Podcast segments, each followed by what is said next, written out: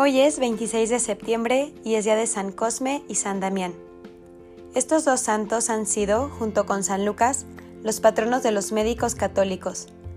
En Oriente los llaman los no cobradores porque ejercían la medicina sin cobrar nada a los pacientes pobres. Eran hermanos gemelos y nacieron en Arabia en el siglo III. Se dedicaron a la medicina y llegaron a ser muy afamados médicos pero tenían la especialidad de que a los pobres no les cobraban la consulta ni los remedios. Lo único que les pedían era que les permitieran hablarles por unos minutos acerca de Jesucristo y de su Evangelio. Las personas los querían muchísimo y en muchos pueblos eran considerados como unos verdaderos benefactores de los pobres.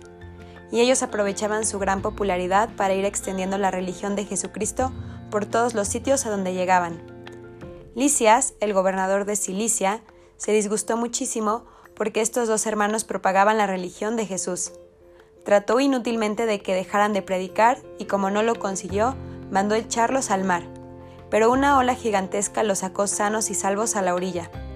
Entonces los mandó quemar vivos, pero las llamas no los tocaron, y en cambio quemaron a los verdugos que los querían atormentar. Entonces el mandatario pagano mandó que les cortaran la cabeza, y así derramaron su sangre por proclamar su amor al divino Salvador. Y sucedió entonces que junto a la tumba de los dos hermanos gemelos, Cosme y Damián, empezaron a obrarse maravillosas curaciones.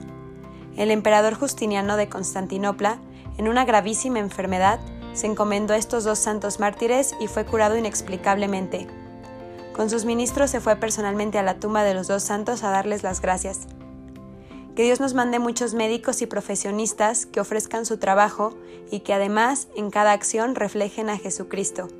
San Cosme y San Damián rueguen por nosotros.